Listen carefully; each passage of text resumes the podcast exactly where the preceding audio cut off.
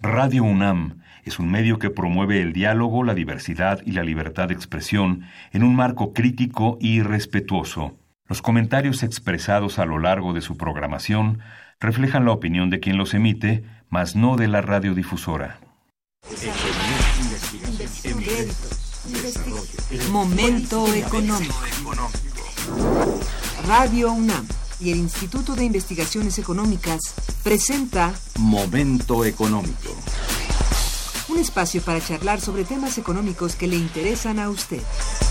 Acompáñenos. Muy buenos días. Bienvenidos a Momento Económico, coproducción del Instituto de Investigaciones Económicas y Radio Universidad. Les saluda Irma Manrique, investigadora del Instituto de Investigaciones Económicas, hoy jueves 20 de febrero de 2020.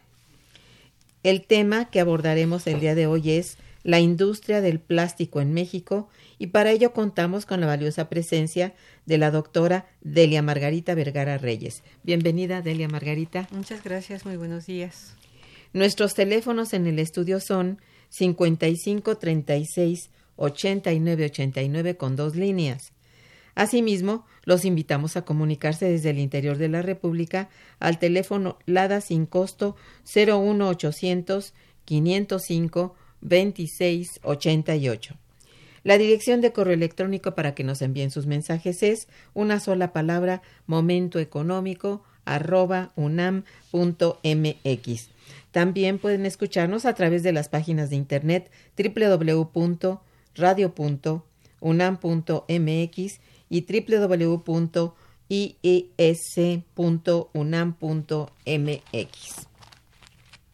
De nuestra invitada. Delia Margarita Vergara Reyes es doctora en Economía por la Universidad Complutense de Madrid, con mención sobresaliente cum laude y licenciada en Economía por la Universidad Nacional Autónoma de México. Es investigadora titular en el Instituto de Investigaciones Económicas, adscrita a la Unidad de Investigación en Economía del Trabajo y la Tecnología. Actualmente es secretaria técnica de nuestro instituto. Ha sido profesora en las facultades de Economía, Ingeniería y de Ciencias Políticas y Sociales de la UNAM. Es autora de diversos capítulos en libros colectivos y de varios libros como Política Tecnológica en México, La Industria de los Plásticos y el más reciente Innovación, Salarios y Eficiencia Productiva. Bien, el tema de los plásticos ha cobrado gran importancia en nuestro país con motivo de la restricción del uso de los mismos con el comienzo de este año. La ley de residuos sólidos ha planteado diversas situaciones para la sociedad mexicana que bien vale la pena analizar detenidamente atendiendo así a la coyuntura económica que nos ocupa. Para ello, hemos invitado a nuestra compañera y amiga, la doctora Delia Margarita Vergara Reyes, quien justamente hace ya algún tiempo realizó una investigación muy importante acerca de la industria de los plásticos en México, que finalizó con la publicación de un libro. Para iniciar el tema de hoy, solicito a nuestra invitada, a quien ya he presentado a ustedes, comience por explicarnos qué es el plástico, cuántos tipos de plástico existen y qué tan peligrosos son para nuestro medio ambiente muchas gracias. Eh, este tema es muy, muy interesante, muy debatible. Y bueno, con respecto a qué es el plástico, bueno, en términos muy generales, pues eh, la palabra plástico viene del griego plásticos y significa que se puede moldear, que por la característica de plasticidad que tiene es maleable y puede ser eh, moldeado en objetos sólidos de diversas formas aplicando calor o presión también son conocidos como polímeros.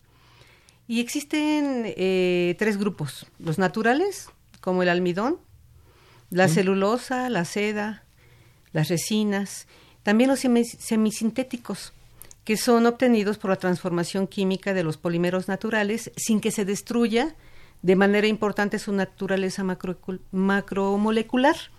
Por ejemplo, eh, la seda artificial, obtenida a partir de la celulosa. Y por último, bueno, tenemos los polímeros sintéticos, que son materiales que pueden alcanzar el estado plástico.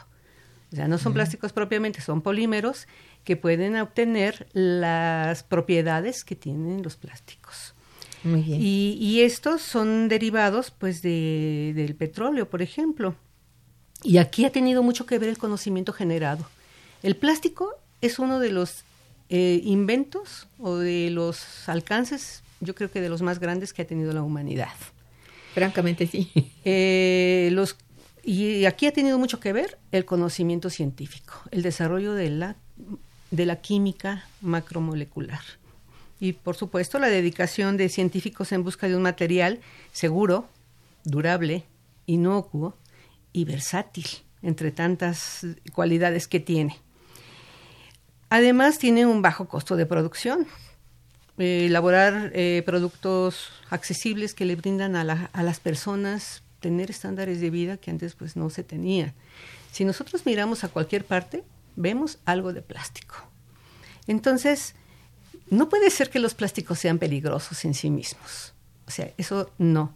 Por ejemplo, eh, se han sustituido materiales por, por plástico. El vidrio.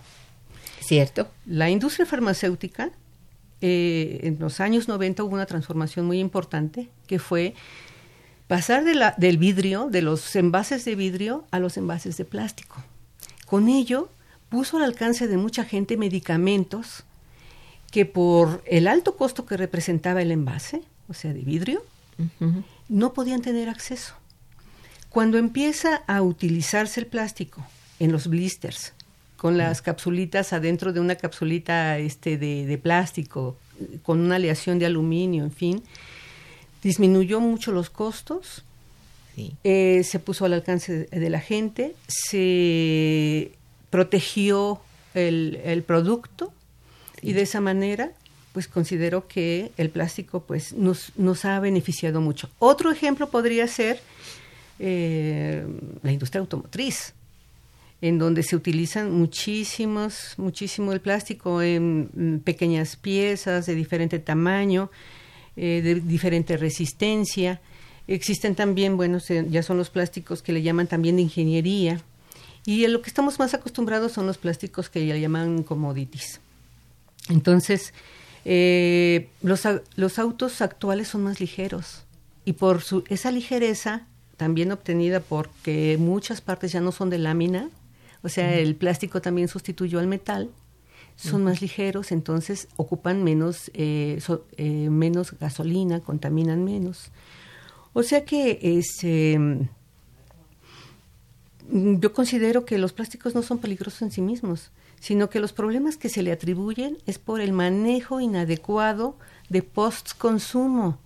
Eso es. Es decir, el plástico como residuo sólido. Entonces, eh, yo veo bastantes características eh, positivas en el plástico y no son peligrosos para el ser humano. El ser uh -huh. humano los hace peligrosos si tiene un mal manejo. Y creo que ese es el verdadero problema. Exactamente, eso es muy importante. Bien, ¿desde cuándo existe propiamente la industria del plástico en México y cómo ha evolucionado a grandes rasgos. A grandes rasgos, sí. Es que es un tema que es eh, muy amplio sí. y, e interesante.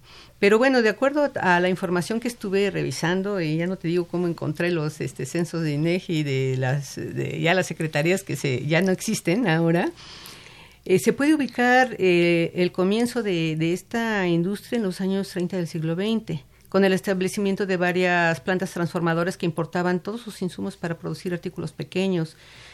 De celulosa elaboraban cepillos, peines, muñecas. Ya en el 40, de tres empresas, eh, para 1950 aumentó a 69. En 1960 ya se tenían 229. Pero aquí es importante que junto con los establecimientos que se van generando, también aumentó el número de empleados que, que la industria iba necesitando. Por otro lado, pues la, la, esta industria ha evolucionado en relación directa con el resto de la actividad económica, así como por factores externos, como eh, por ejemplo, en la, en la, década de los 80, con la crisis que se tuvo, la, economía mexicana muestra, este, mostró debilidad, entonces, pues el consumo de plásticos decreció y por lo tanto, pues también tuvo efectos negativos en, en el comportamiento de, de, de, de la industria del plástico se vio afectada por, por ello. También en los años 90 se vio afectada por la apertura comercial. Entonces, eh, podemos decir que es una industria que ha enfrentado retos que ha llevado a la desaparición y a la, de, empresas y también a pérdida de empleos. En particular, eh, la desaceleración económica de México en los primeros años de la década de, de, los años 2000, pero después vino una recuperación, después hubo problemas también, no olvidemos la crisis de 2008, en fin, pero la, la, la industria resistió. Y actualmente, de acuerdo a los censos económicos de, de 2014, porque ahorita apenas se van a elaborar los de 2019, eh, registra más de, de 4.000 empresas, como 4.400 empresas. Entonces, hay, hay productoras de plástico. Productoras de plástico. Bueno, productoras... de todo eh, tipo de, de, lo que habías dicho. De la transformación del plástico porque de, de, productoras de plástico, bueno, pues sí, este, eh, utilizan para, para su producción los polímeros que pues eh, se, los compran a Pemex, eh, más o menos un 2%, y todo lo demás de las resinas plásticas pues son importadas. Entonces, ¿Es más lo que se importa? Es más lo que se importa. Y además también con el, los golpes que le dieron a la petroquímica, con los deseos de privatización, pues se dejó de, producir lo que del polipropileno que ya se tenía un gran avance eh, en los eh, bueno en la década de los 70s, 80s, entonces se dejó morir prácticamente la petroquímica nacional y se sigue importando. Entonces, pues más o menos es eso. Eh, bueno, en, así tomándola en, en, general, la industria del plástico, ¿qué tan importante ha sido para nuestra economía? al igual que en otros países, a los países desarrollados, o es más importante aún? Pues es muy importante porque por el, número de empleos que, genera, Eso es. por la transformación. Hay muchas empresas. Hay muchas empresas, hay más de 4.400 eh, más o menos como te comentaba, y para la elaboración de plásticos habrá unas... Este, a ver, em, pues bueno, no, no recuerdo exactamente el número de empresas, pero sí genera un empleo de más de 293 mil personas. Muy Entonces, eh, aquí estamos viendo que, que hay una desaceleración de, de, de, la, de la industria en México precisamente por las prohibiciones. De hecho, e, en algunos estudios que encontré se medía el desarrollo económico de un país por la cantidad de desechos plásticos al año por habitante. Oh. Eh, por ejemplo, si, si un habitante puede consumir, eh, este, no sé, muchas cosas que vienen empacadas, eh, significa que tiene un, un alto ingreso por la cantidad de plásticos que, ocupa, porque no solamente son las bolsas del súper, es como te comentaba, todo lo que viene empacado. todo lo que viene empacado, todo, eh, ya sea este aparatos eléctricos, en fin, que tienen también componentes plásticos, las envolturas, o sea, el envase, el embalaje. Y, lo que sí es que los países desarrollados han generado una infraestructura que permite eh, un mejor manejo de los residuos sólidos. Pero también no olvidemos que estamos en un, en un sistema capitalista. Claro. Entonces, em, realmente las empresas, hasta ahora que ha habido más problemas con el ambiente y una mayor preocupación por su conservación, y sobre todo por el cambio climático que se ha ido eh, modificando, han hecho esfuerzos precisamente por tener regulaciones distintas y obligar a las empresas a que las adopten. Aquí en México, pues somos, es una industria madura que depende mucho de, los componentes externos, ya tanto en maquinaria como en, en, materia prima. En maquinaria, pues el problema que había hace algunos años es que como ya es maquinaria obsoleta, entonces consumían más energía tanto eléctrica como de agua. Pero ha habido una transformación interesante en, en, en, la inversión que han hecho los industriales que ha permitido ir modificando, pero tampoco tenemos así como una industria con la super tecnología.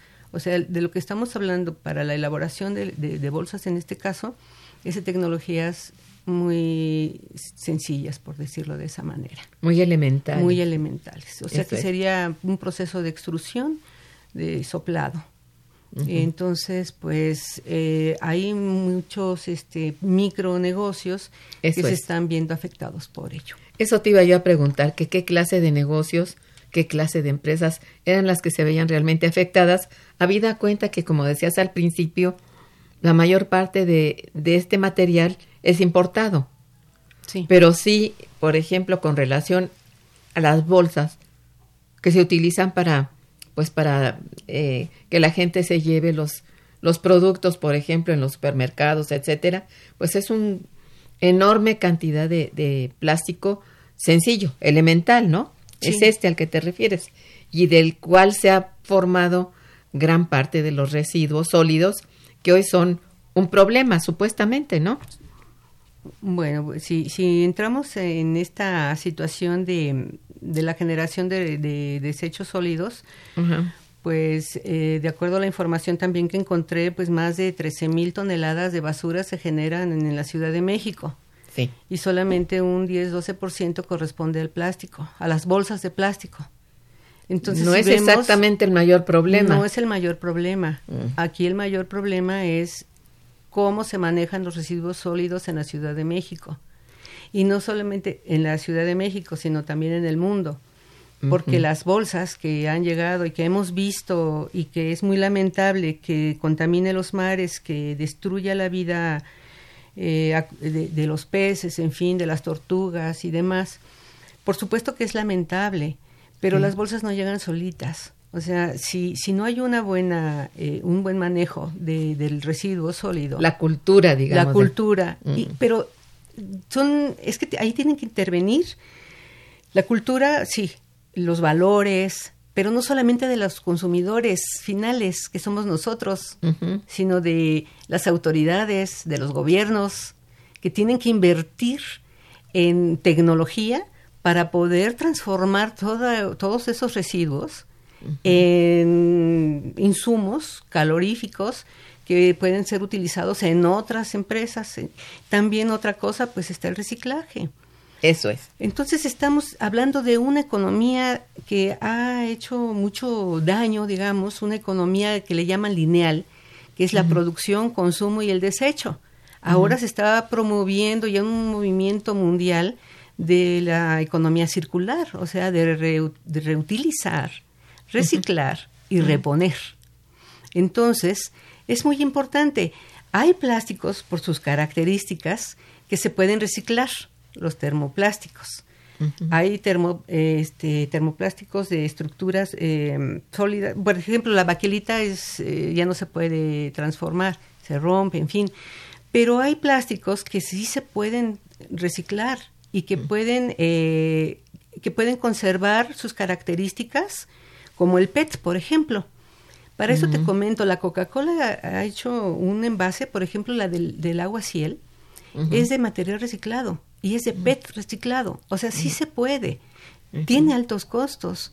Aquí en México, la verdad, yo desconozco si, si hay empresas que están en el reciclado, en fin. Pero a lo que voy es que eh, es un cambio de conciencia, pero de en general. Pero también se necesita infraestructura, se necesita tecnología para compactar.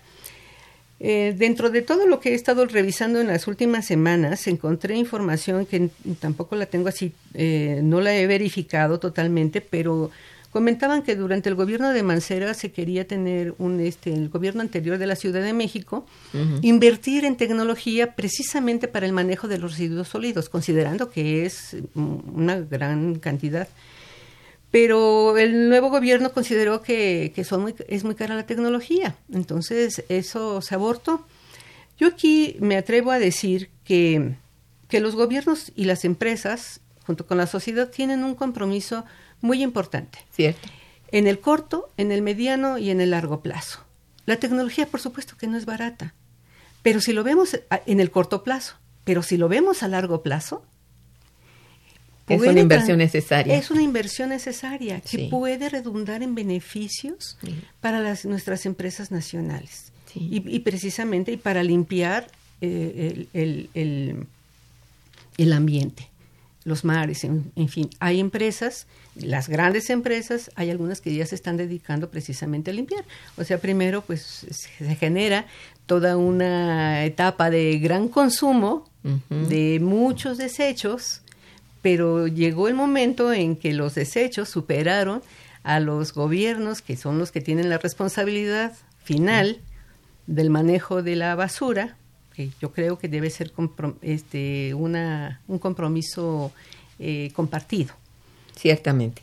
En ese sentido, pues sería mi opinión con respecto a, lo que me comentabas. Bien, vamos a hacer una breve pausa y regresaremos. Musical e informativa tal vez.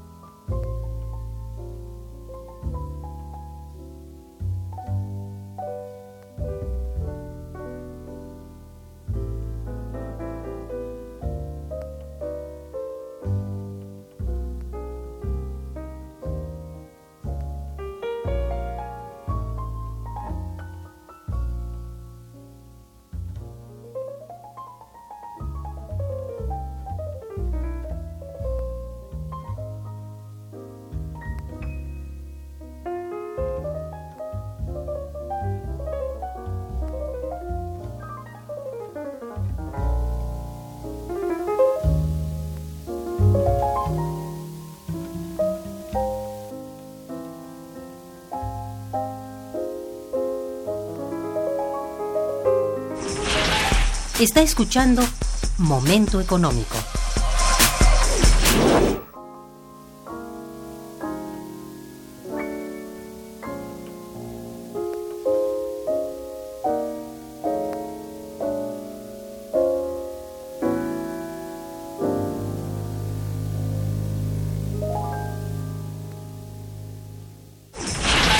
Está escuchando Momento Económico.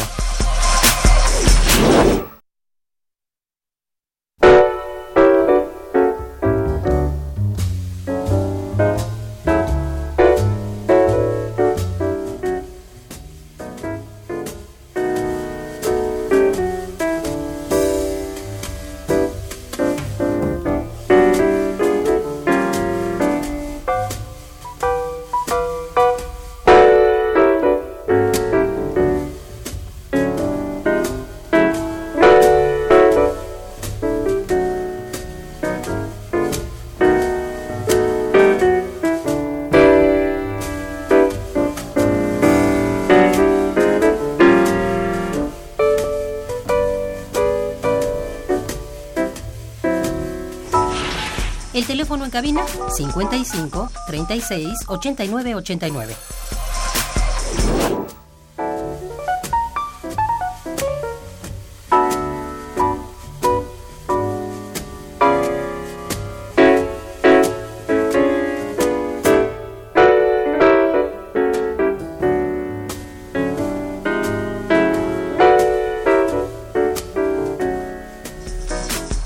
Continuamos en Momento Económico.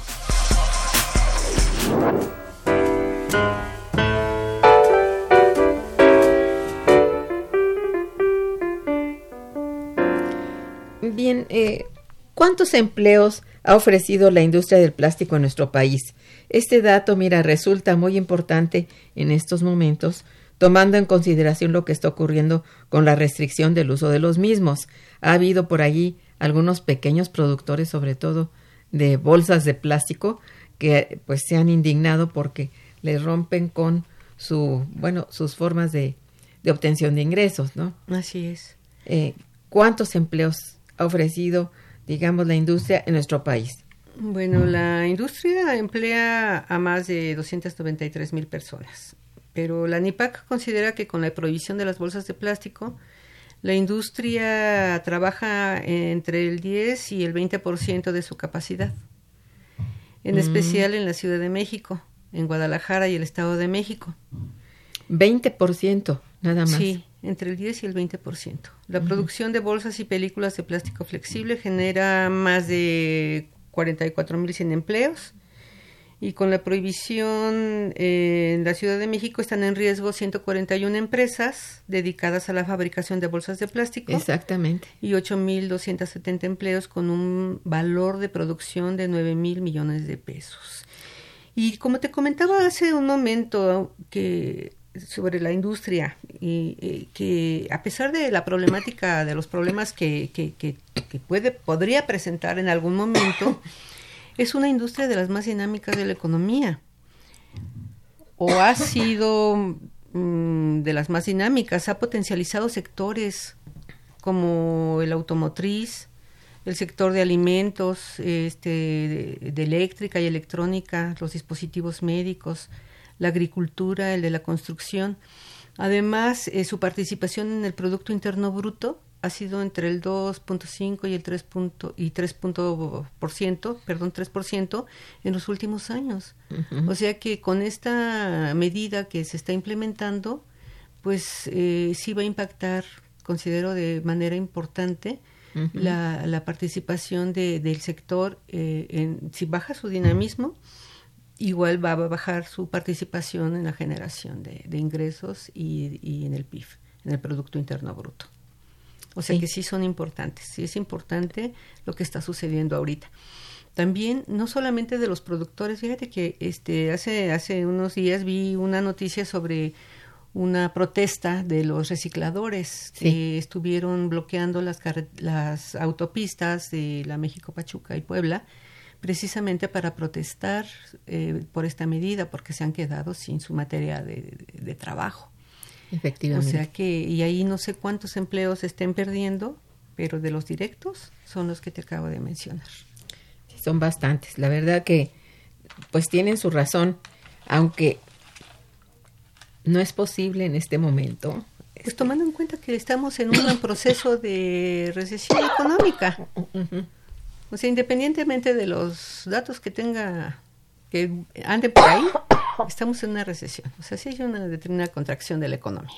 Y si a eso le sumas que le quitan su materia de trabajo, ¿cuántas? A, a, bueno, a tantas personas. A tantas. Mira, y esto es de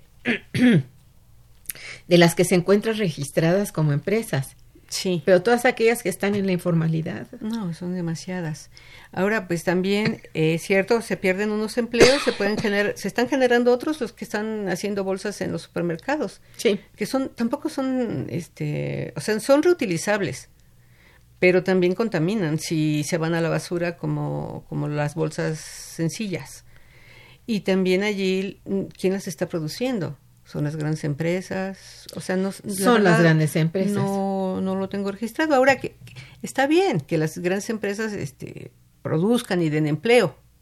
Ojalá sea bien pagado, ojalá no sea tan informal, pero por otro lado, se emite una ley sin considerar eh, los efectos que va a tener sobre el empleo y sin dar opciones. Eso es, no hay una alternativa. No hay alternativas. Esto te, tuvo a verse que he pensado un poquito más con más reposo, ¿no? Sí, sí, tomar en consideración todo, todo lo que implica la prohibición. Perdón. Bueno, ¿qué es lo que establece con exactitud esta ley? La ley, digamos, desde el punto de vista de la ley. Es necesario establecer una ley de residuos sólidos, por supuesto, ¿no? Sí, claro. Pero, eh, ¿qué es lo que establece esto exactamente para el manejo de los plásticos en México? ¿Cuál es su, su objetivo de entrada, no? Sí, eh, pues yo creo que sí, es importante regular los residuos sólidos, definitivamente que sí. Eh, esta ley eh, existe desde 2003 y solamente se, se reformó. O sea, por esto depende de, la, en la Constitución mexicana, pues está establecida la necesidad de, este tipo de leyes. En el Distrito Federal, que todavía, este, pues fue creo que en 2003 cuando se emite la primera, y en esta ley lo que se hace es eh, considerar que los, los plásticos, las bolsas, deben ser suprimidas. Entonces, em, Aquí eh, así muy brevemente, eh, da una definición de los de qué son los, los, los, plásticos, los biodegradables, los compostables, pero em, lo más importante es que se prohibió la comercialización, la distribución y la entrega de bolsas de plástico al consumidor en los puntos de venta o productos, excepto si son compostables. Solamente excluye las bolsas de plástico que son necesarias por razones de higiene o para prevenir el desperdicio de alimentos, siempre y cuando no haya bolsas de plástico compostable. De esa manera, eh, la prohibición fue a partir del primero de, enero de, este año. Y em, Aquí el problema es de que todavía no existe la, las reglas, la norma que verifique si las empresas en realidad están eh, elaborando bolsas compostables. Entonces es una de las protestas que, que, tienen o que hacen los industriales. Otra ah, prohibición, esa no es eh, inmediata, sino va a ser a partir del primero de enero de 2021, que se refiere a la comercialización, distribución y entrega de tenedores, cuchillos, cucharas, palitos, mezcladores, en fin, popotes. Los popotes, pues ya se están, eh, que ya desde, ya, se hizo, desde antes. Desde antes.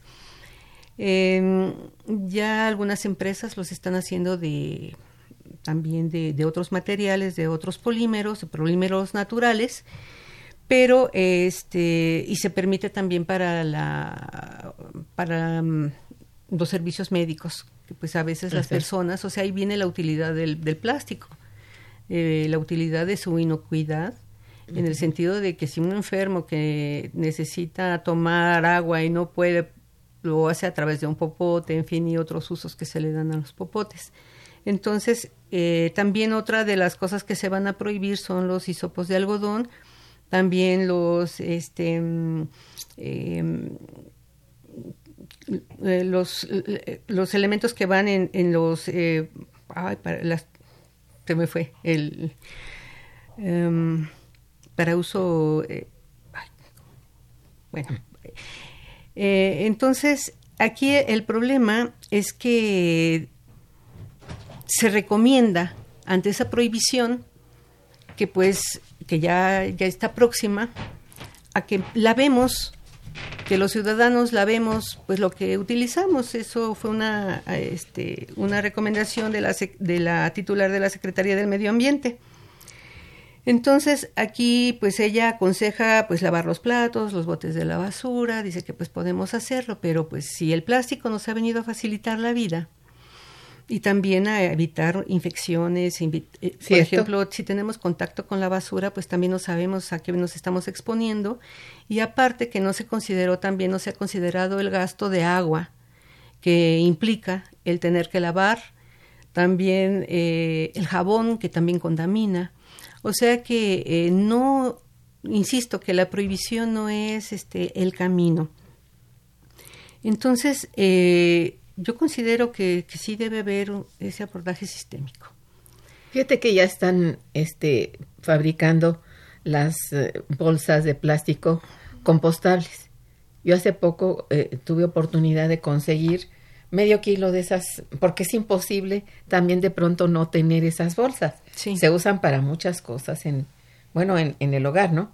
Entonces, eso tú allí echas tu basura y es compostable como todo lo que otras cosas que van en la basura, ¿no? Pero otras que van dentro de, de la misma bolsa no son compostables. Esa es la cosa. Tú puedes evitar las bolsas y tirar directamente al- a los camiones del servicio de, de basura, así nada más todo.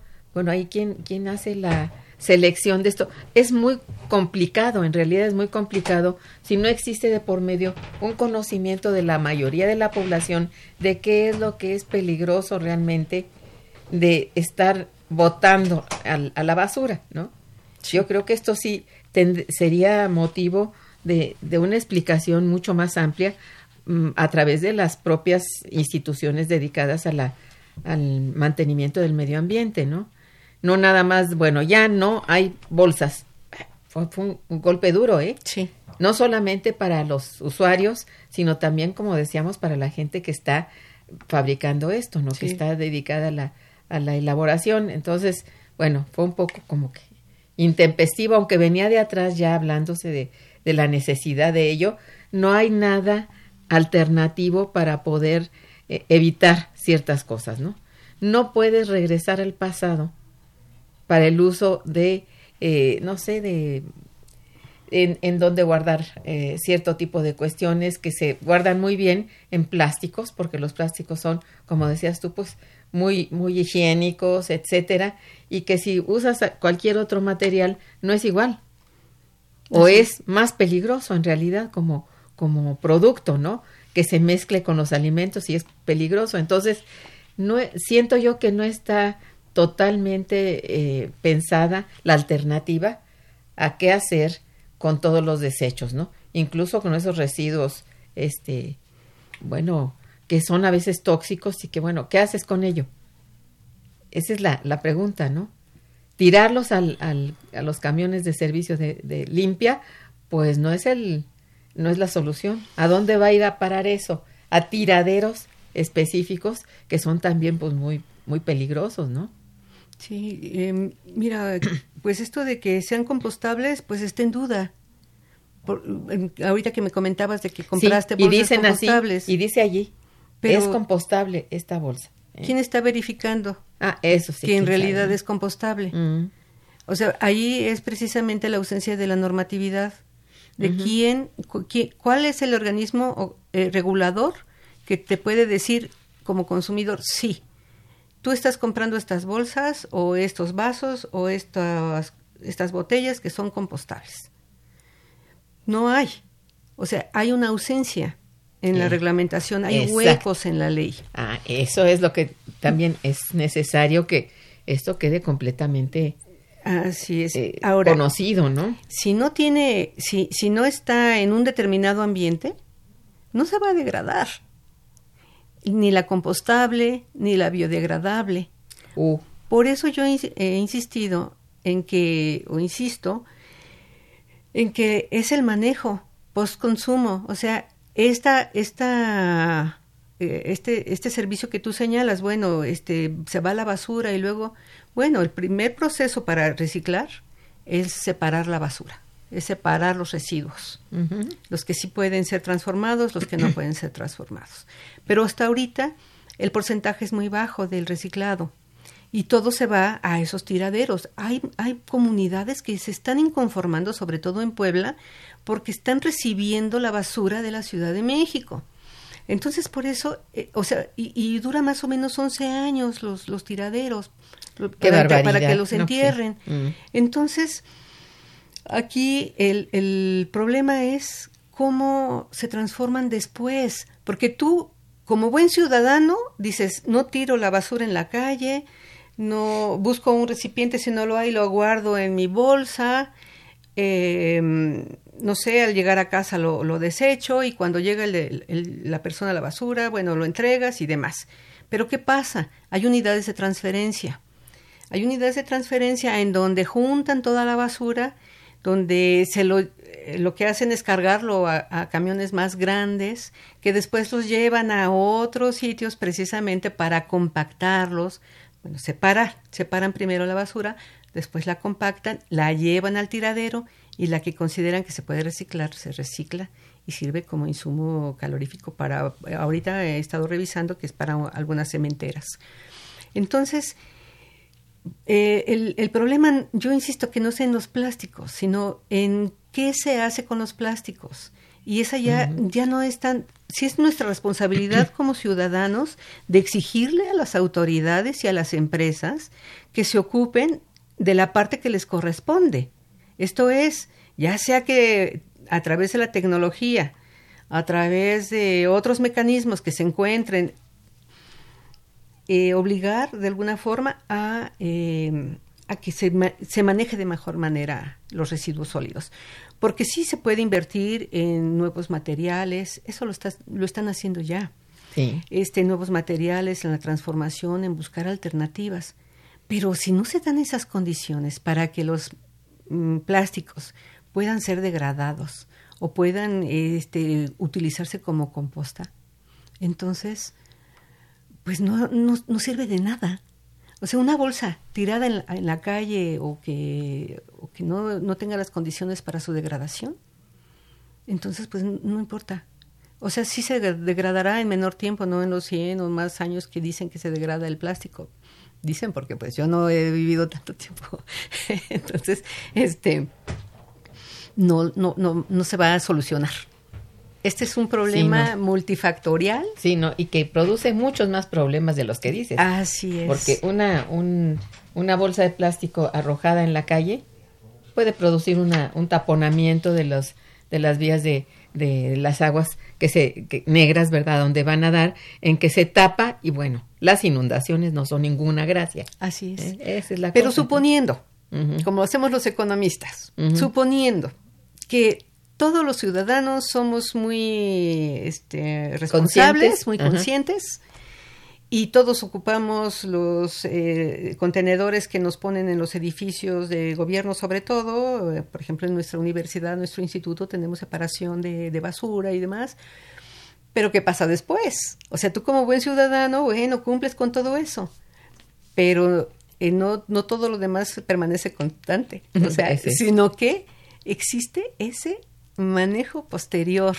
Sí. Y ese es el verdadero problema. O Es sea, el problema no radica en los plásticos, ni en el uso de los plásticos, sino cómo se manejan después de que son consumidos. O sea, el es post-consumo, como. Post-consumo. Exacto. Mira, hemos recibido algunas llamadas de nuestro público. Si, si me permites, voy a leerte. Sí, gracias. Jennifer Hernández dice, felicita a la invitada y al programa. Gracias, señorita. Dice, ¿qué implica para los empresarios del plástico estas medidas? Pérdidas económicas. Definitivamente, ¿no? Sí. Sí. Sí, no estaban preparados. Es lo que digo yo. Eh, O sea, ya se había, ya había habido ni- iniciativas, pero no se habían eh, logrado porque la, la- la industria se impuso, en fin, los consumidores pues se resisti- nos resistimos y hasta ahora que hay una sanción económica importante es cuando sí existe la obediencia. O sea, es eh, no es un estímulo, sino realmente es un obstáculo. Bueno, llega más bien a un fin no, no, no pretendido, pero sí que, que es muy malo, que es el desempleo. Ese es el, el problema más grave, ¿no? Sí, es el desempleo y, y, y algunos tienen, por ejemplo, estos recicladores tienen, de, de lo que yo estuve leyendo, lo que opinan es que eh, el reciclaje y otras tareas se las quieren dar a empresas transnacionales. Eh, Bueno. Y yo digo, bueno, lo que comentaba hace un momento, si las empresas participan, pero ¿por qué no primero ver con las nacionales? ¿Qué podemos hacer? O sea, consulta. Ahorita ya la NIPAC, esta asociación de los industriales del plástico, ya está en reuniones con los diputados para ver de qué manera pueden solventar, ir solucionando los problemas que, que se tienen o que, que se dice que se tiene con esta con, con estos esta medida. productos y con esta medida. Pero si es eso, ¿por qué no dar precisamente pauta para que sean los nacionales los que, o sea, fortalecer nuestra industria nacional? Ahora con, con este nuevo gobierno, que todos tenemos la confianza en que va a reactivar nuestra economía y que tiene un carácter más nacionalista, ¿por qué no empezar? ¿Por qué no empezar por eso? Eso es, es muy cierto. Mira, Humberto de Ita también te, te felicita y dice, para ayudar a evitar la contaminación por bolsas de plástico, ahora hay una producción de bolsas hechas con fécula de maíz que están siendo fabricadas con una ingeniería que pretende evitar la contaminación. A lo mejor yo compré algo así que es de como de maíz, ¿no? Bueno, supongo, ¿no? Digamos, ¿cuánto nos cuesta una bolsa fabricada con fécula de maíz? No, O sea, no es barato. Y en términos de costo, pero en términos de uso de agua, ¿cuánto, ¿cuántos litros de agua se necesita para Producir para eso. producir eso? Ha- Habría que verlo de cerca. Habría- ¿no? sí, sí, eso no, no realmente. También el señor Elías Hernández te felicita mucho y dice, el plástico también contiene una sustancia cancerígena llamada dioxina que es dañina para los seres vivos. Pues supongo que sí, ¿verdad? Eh, sí, de hecho, eh, los plásticos son están divididos. No, los plásticos no son todos igualitos, sino que hay distintos tipos de plástico. Por ejemplo, el PET, eh, la- las propiedades que se encontró fue que no hay una transferencia, o sea, lo que siempre se busca o se ha buscado en el desarrollo de los plásticos es que el recipiente no transfiera eh, sus moléculas al contenido. Y en eso se ha avanzado mucho. Hay eh, distintos tipos de envases, precisamente para evitar, o sea, desconozco lo que comenta nuestro amable eh, Radio escucha. radioescucha, pero eh, lo que yo sí sé es que sí se procura tener esa, esa división. Ahora, ¿qué, qué cantidades debe uno estar consumiendo para eh, tener eh, esa respuesta, eh, que tuviera respuesta el organismo? Sí, por ejemplo, la- el plástico de las botellas de agua está considerado altamente tóxico. Si tú este, usas una botella de agua, hay que consumir rápidamente el agua porque si se conserva así ya abierta, parece que tiene un efecto bastante nocivo. El agua que queda Ajá. después de unos días ya no debe consumirse, eso es lo que dicen, porque eh, resulta muy tóxico, hasta cancerígeno el, el, el bueno, porque está el expuesta, agua, pues. Porque el agua cambia. E- Entonces, si, si, si le aplicas calor, o sea, Exactamente. esa es la combinación. O sea, también allí eh, también necesitamos saber cómo utilizar la- las, Mm. eh, las cosas. Por Sí. ejemplo, para que no se vea alterada la, la- el agua, el refresco. Bueno, eh, de hecho el PET se, eh, se utilizó por las propiedades que tiene eh, para la conservación de, mm, por ejemplo, de los refrescos con que tienen carbonato, en fin, tiene distintas propiedades. Por supuesto que yo no digo que sean totalmente, no son peligrosos si lo sabes usar, Exacto. Y y hay que saber usarlo. pero precisamente por eso existen las normas. Para que entonces las- la- el gobierno, la- las instituciones que están a cargo de revisar, de saber qué efecto tiene en la salud del consumidor, estar al pendiente si realmente la empresa te está diciendo la verdad. Y en todo caso, como dicen, poner en, en cada recipiente a lo que te puedes este, Sí, como en los cigarros. enfrentar. Exactamente. Eh, si usted deja el agua dentro de la botella y no la utiliza, tírela porque puede ser cancerígena. Una cosa así, ¿no? Sí, porque mm, sí, su- hay transferencia, hay una, un cambio molecular Sí, que puede afectar a la salud. exactamente. Don Jorge Camacho también te felicita y felicita al Gracias. programa. Dice, las tiendas departamentales que ahora no ofrecen bolsas de plástico deberían de regalar las bolsas de papel en lugar de venderlas, ya que el precio de sus productos cubre el costo que le quieren hacer pagar a los consumidores. Bueno, en eso tiene toda la razón. Tengo entendido que en Estados Unidos, en las tiendas departamentales te dan bolsas de papel. Ahora, en estos días ya, ¿no? Sí. Entonces, bueno, no sería tan difícil, aunque sí, bueno, es un costo para las tiendas. Bueno, pues de hecho en las tiendas departamentales es eh, muy mm, raro ver que las personas que no andan cargando con una bolsa que tienen que reutilizar muchas veces, pues trae las cosas en los brazos, que puede ser incluso hasta motivo de un accidente. Si te subes No, a la pues escalera sí. eléctrica con tus cosas en, en los brazos y, y si no te están obligando a comprar una bolsa, que tampoco se va a degradar en tres Fácilmente. meses, sino Sí. que la tienes que reutilizar. Sí. Y eh, hay un, hay un este, eh, estudio danés en donde dice que, este, que una bolsa de algodón orgánico debe reutilizarse 20.000 veces para producir un impacto medioambiental inferior al de una bolsa de plástico de un solo uso. Eso sería usar una bolsa de algodón todos los días durante casi 55 años. Bueno, Entonces, necesitamos, yo creo que más información, incluso que la industria nos dé más información sobre los mitos y las realidades del plástico. yo creo que sí, porque como tú dices, per se, el plástico no es peligroso. No, Es su uso y su postconsumo. así es. A ver, desde tu punto de vista, ¿qué ajuste debe hacerse a la ley de residuos sólidos? Porque hablábamos hace un momento de ella y decías, no está, no tiene, no comprende todo. ¿Qué es lo que le faltaría o qué habría que evitar de la ley? Ajá, quitarla, pues. Quitar, pues primero, pues permitir la producción y uso de bolsas de plástico. Yo creo que necesita Eh. dar un paso atrás para dar dos adelante. O sea, Eso es de- importante. ya con esta este, situación de prohibición y de multas y demás, pues ahorita yo creo que la gente que a lo mejor no tenía conciencia la está tomando. Pero también está la otra parte, de que hay vacíos en esa ley.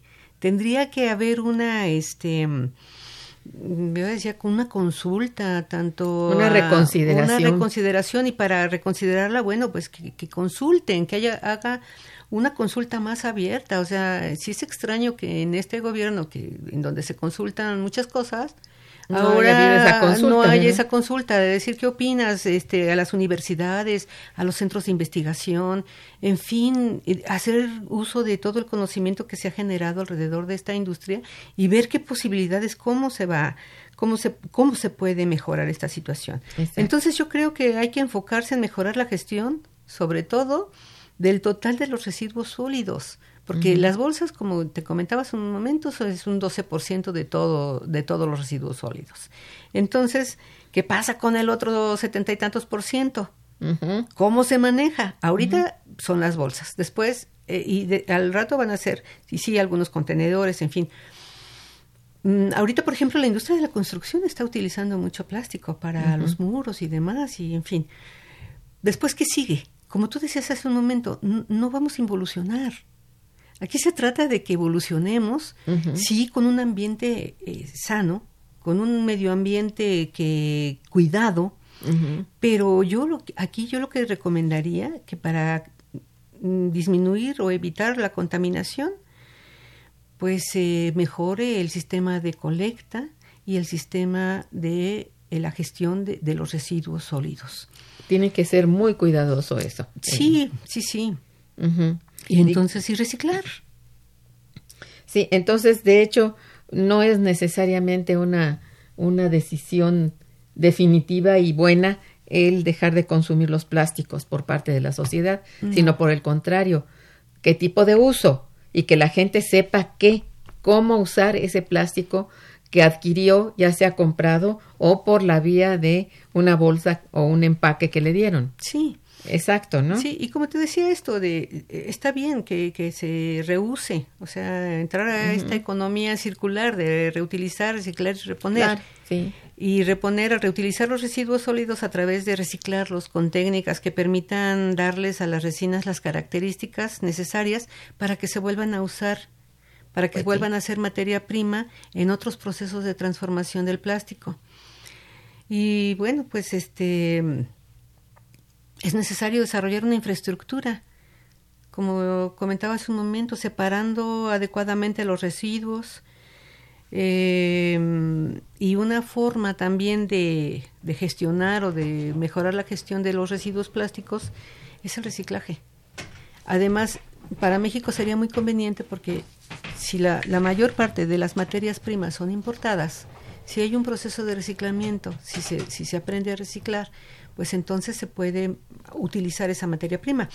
Mucho de, la de separación de, Hay una empresa mexicana que ahorita no, no recuerdo su nombre, pero exporta basura, o sea, exporta residuos del plástico a China. Claro, ahorita ha disminuido, pero eh, ya tenemos experiencia. Por eso hace un momento yo decía, bueno, habrá que hacer una consulta también con los industriales, con ver qué podemos hacer. Precisamente sí, ir generando esta conciencia de cambiar el, eh, sí, el, consumo y demás, pero, perdón por la, por la insistencia, pero es el manejo de los residuos sólidos el verdadero problema. y ese es el problema. Ese es el problema. Y ahorita, bueno, pues la, industria del plástico les está sirviendo de alguna forma para decir estamos haciendo algo para conservar un mejor ambiente. Que yo en realidad lo dudo. O sea, no es, no es por ahí. Bueno, aquí hay una opinión de don Alejandro Vázquez que felicita el programa, pues un químico en plásticos podría ayudar a aclarar las dudas que la conductora e invitada no pueden explicar a detalle. ¿Qué es más importante, la conservación del medio ambiente o de los empleos? Bueno, pues desde luego las dos cosas son muy importantes. Por supuesto, y es muy debatible el tema. O sea, eh, definitivamente que aquí, digo, yo no soy química, soy economista, pero sí conozco eh, lo que implica, o sea, los diferentes tipos de plástico, pero pues no se trata de dar una clase, sino de, de dar una opinión con respecto a, esto. Ahora, sí, por supuesto que emplea... Que el plástico como residuo es el que es peligro, ¿no? Sí. Y que los empleos que se pierden, pues es una realidad. Es una Entonces, tiene que pensarse las dos cosas. ¿eh? Así es, y, hay que solucionarlo, y ahí tienen que intervenir, pues, el Estado, las empresas, y por supuesto que, que vamos a diferir en, en, nuestras posiciones, pero el hecho es de, precisamente, se necesita esa reflexión colectiva para saber realmente quién o quiénes tienen o no la razón. Eso es.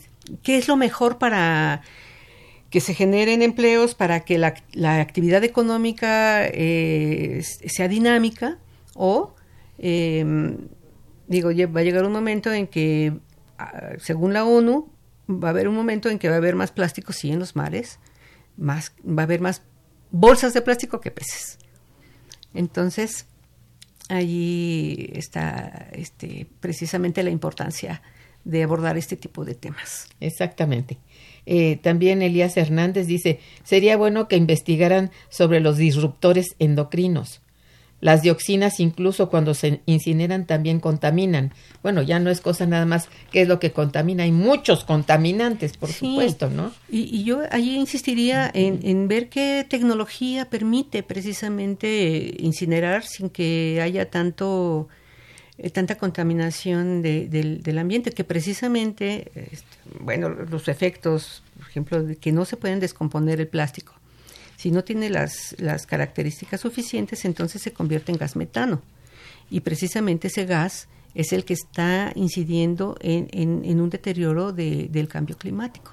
Exactamente. Entonces, es, aquí era directamente la cuestión de los plásticos, ¿no? Así que ahora ha procurado tanto problema, este, bueno, procurar menos problemas, ¿no? Así es. Dentro de todo, no podemos evitar los plásticos, pero sí podemos incidir en una conducta, ¿no? Esto sí. Y en una ley que la que, que guíe esa conducta ciudadana, ¿no? Sí, y también. Y también del, bueno, de, de las instituciones que gobiernan. Pues sí, una exigencia a los gobiernos, ¿no? Sí. Bien, este, Yana Torres, te, Gina Torres te pide si puedes dar un número de teléfono o un correo, tu correo para que mm, se comunique contigo. Mi correo es verdel, V-E-R-D-E-L, arroba unam.mx. Servida señorita Juárez. Muchas gracias. Y bueno, este, desgraciadamente hemos terminado con el tiempo del programa y te quiero agradecer muchísimo tu trabajo sobre este tema tan importante, tan de actualidad y bueno, esperamos ver los resultados más adelante para traerte al programa. Muchas gracias, al Delia. Margarita, y gracias a todos nuestros radioescuchas por su atención y participación. Muchas gracias. Estuvo en los controles técnicos Socorro Montes, en la producción Araceli Martínez y en la producción y realización Santiago Hernández, en la coordinación y conducción una servidora, Irma Manrique, quien les desea muy buen día y mucho, mucho mejor fin de semana. Gracias. Momento económico. Radio UNAM y el Instituto de Investigaciones Económicas presentó Momento económico.